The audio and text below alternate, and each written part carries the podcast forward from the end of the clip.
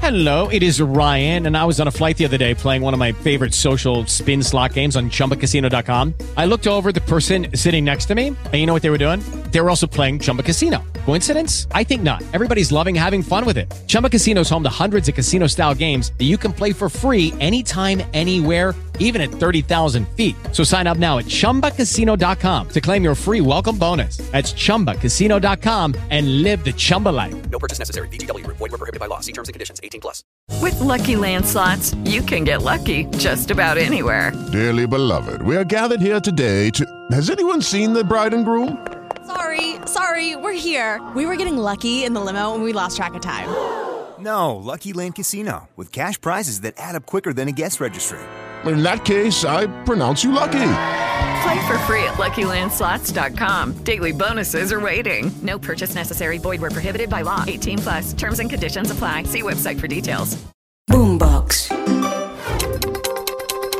Muy buenos días, un saludo muy especial. Soy Leonardo Sierra y estas son las noticias más importantes con las que amanecemos este lunes 17 de abril. Una jornada violenta se vivió en el fútbol colombiano por cuenta de decenas de hinchas de Nacional que se enfrentaron a la fuerza pública dentro del estadio Atanasio Girardot, que obligó a suspender el juego entre el cuadro país y el América de Cali, que ahora no tiene estadio, pues el alcalde Daniel Quintero dijo que no lo va a prestar. El balance fue más de 80 heridos y 8 capturados. Dubán Vázquez pues la fiesta del fútbol nuevamente se vio empañada no solo por el torrencial aguacero que caía, sino por los actos de violencia en la capital antioqueña, pues en la previa de Atlético Nacional y América de Cali, en eso se quedó, en una previa que nunca comenzó debido a los fuertes enfrentamientos de los hinchas de la barra Los del Sur con la fuerza pública en la tribuna sur del estadio Atanasio Girardot, mientras que los demás hinchas seguían cantando.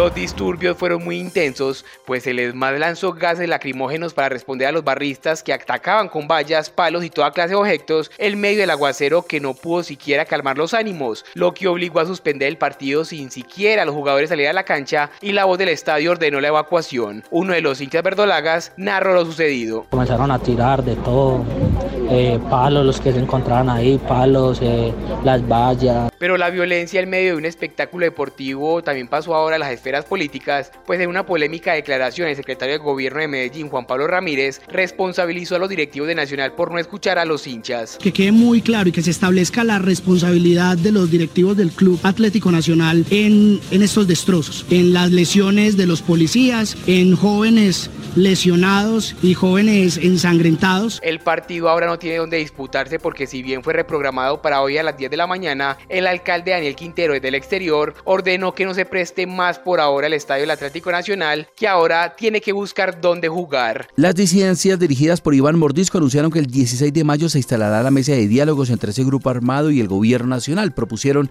que fuera Noruega. Sin embargo, aún no está la sede oficial.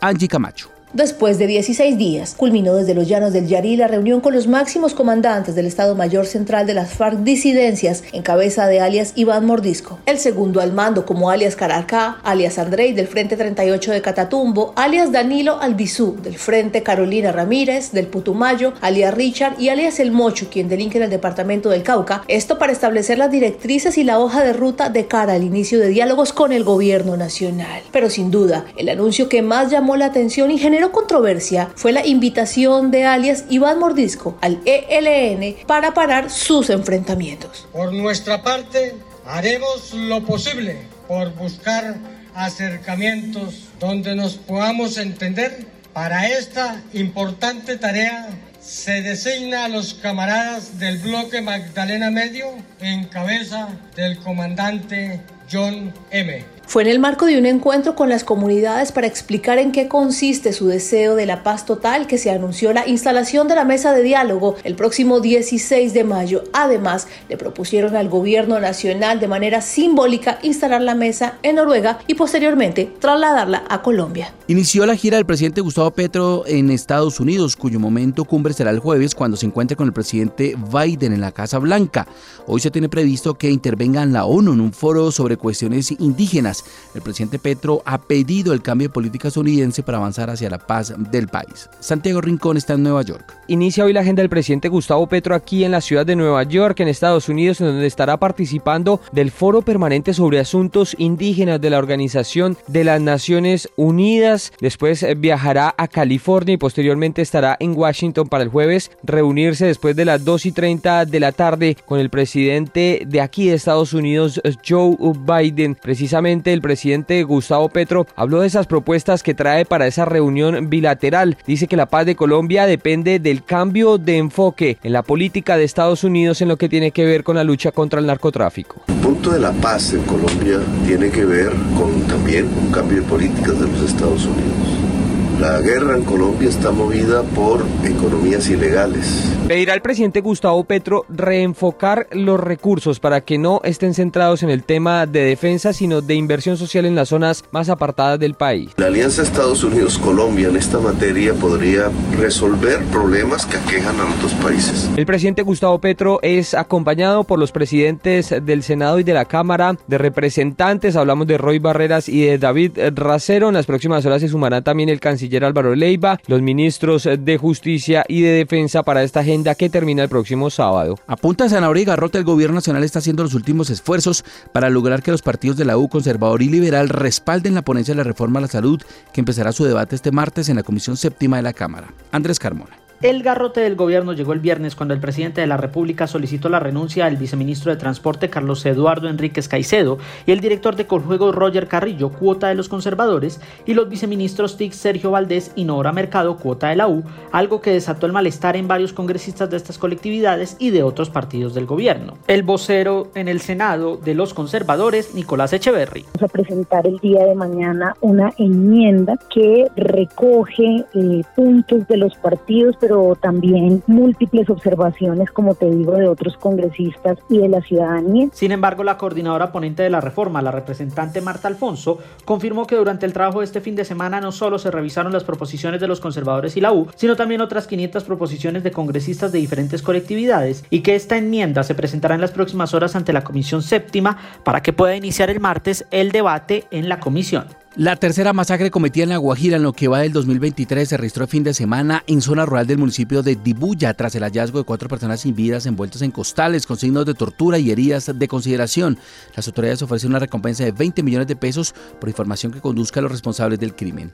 Adrián Jiménez. Hasta 20 millones de pesos ofrecen las autoridades en La Guajira por información que conduzca a los autores materiales de la masacre perpetrada en el corregimiento de la Punta de los Remedios en el municipio de Dibuya tras el hallazgo de cuatro cuerpos sin vida atados con cordones de zapato con signos de tortura y envueltos en costales de fique a un lado de la carretera. Según la información suministrada por la policía, los cuerpos fueron abandonados en cercanías a la Sierra Nevada de Santa Marta junto a un letrero que decía, abro comillas, ahí les dejamos su regalo, cierro comillas, hasta donde un equipo especial del CTI de la Fiscalía de Bogotá llegó para hacer el respectivo levantamiento de los cuatro cuerpos sin vida. Los detalles los amplió el coronel Edwin Alexander Vargas, comandante de la policía en La Guajira, quien confirmó que las víctimas mortales fueron identificadas como Edgardo Cortés Mesa, Vladimir Henao Rúa, Cristian Tafur Mercado y Alan Yesid Márquez Peralta, presuntos miembros de la banda criminal de los Pachenca y con un alto prontuario criminal por delitos como homicidio, extorsión, narcotráfico y concierto para delinquir. El Departamento de Policía Guajira dispuso de componente especial integrado por funcionarios de Policía Judicial e Inteligencia con el fin de que se encargaran de adelantar las diligencias que determinen los factores de modo, tiempo y lugar que permitan esclarecer los responsables de estos hechos. Las autoridades confirmaron que el principal móvil de la masacre respondería a un posible ajuste de cuentas entre organizaciones criminales que operan en inmediaciones de la Sierra Nevada de Santa Marta. Este fin de semana también se registró un triple homicidio en el municipio de Nueva Granada, Magdalena. Las autoridades continúan en la investigación que permite dar con el paradero los autores materiales de este hecho. Willard Agudelo está en Santa Marta. Hasta el momento, las primeras hipótesis de las autoridades señalan que detrás de este triple homicidio estaría el grupo delincuencial Clan del Golfo. Frente a lo ocurrido, la policía ha dispuesto de un grupo especial para realizar la investigación. El coronel Jorgi Malagón, comandante de la Policía Departamental, informó sobre las acciones a tomar. Se ha dispuesto el incremento de las actividades en la zona rural. Grupo Delta, un grupo de reacción sumado a la cooperación con nuestra gobernación para realizar actividades conjuntas con el programa Abre tus ojos. Por su parte, la gobernación del Magdalena, a través de la Secretaría del Interior, ha dispuesto de hasta 15 millones de pesos para pagar una recompensa a cambio de información que permita dar con el paradero de los autores materiales de este triple homicidio. Además, se fortalecerán los programas sociales para niños y jóvenes de la zona rural del municipio de Nueva Granada. En Noticias de Bogotá les contamos que el Polo Democrático ya tiene candidato para la alcaldía de Bogotá. Asimismo, está previsto que hoy el senador Rodrigo Lara presente su comité recolector de firmas. Kenneth Torres. Con 17 votos de los 21 del Comité Ejecutivo Distrital del Polo Democrático, se determinó que el concejal Carlos Carrillo será el candidato a la alcaldía de Bogotá para las elecciones del mes de octubre, luego de que este ganara a Luis Ernesto Rincón, que fue alcalde de la localidad de Mártires cuando el actual presidente Gustavo Petro era alcalde de la ciudad de Bogotá. También el Ejecutivo tomó la decisión de proponerle al pacto histórico seguir en la búsqueda de la unidad y de una lista con voto preferente. Se estima que Carrillo competirá contra otros candidatos como lo son Guillermo Alfonso Jaramillo, quien fue secretario de Salud durante el mandato del presidente Gustavo Petro en Bogotá, y Gustavo Bolívar, quien renunció al Senado de la República el pasado 31 de diciembre. Asimismo, para este lunes está previsto que el ex senador Rodrigo Lara Restrepo presente su comité con el que busca recoger 150 mil firmas y de esta manera aspirar a la alcaldía de Bogotá. En otra noticia les contamos que esta semana inicia la construcción de la ponencia de la reforma laboral y se estima que la ponencia estará radicada para el próximo 25 de abril en la Secretaría de la Comisión Séptima de la Cámara de Representantes. Indignación en Medellín por un nuevo video pornográfico que grabó una mujer dentro del metro. La empresa rechazó este hecho y pidió a la ciudadanía denunciar, pues no es el único caso que se ha presentado en el último año. La Feria del Libro en Bogotá inicia este martes 18 de abril y se extenderá hasta el 2 de mayo, donde se le rendirá homenaje a México, país invitado de honor. Estas son las noticias más importantes con las que amanecemos en este lunes 17 de abril. Muchas gracias, un abrazo, feliz día.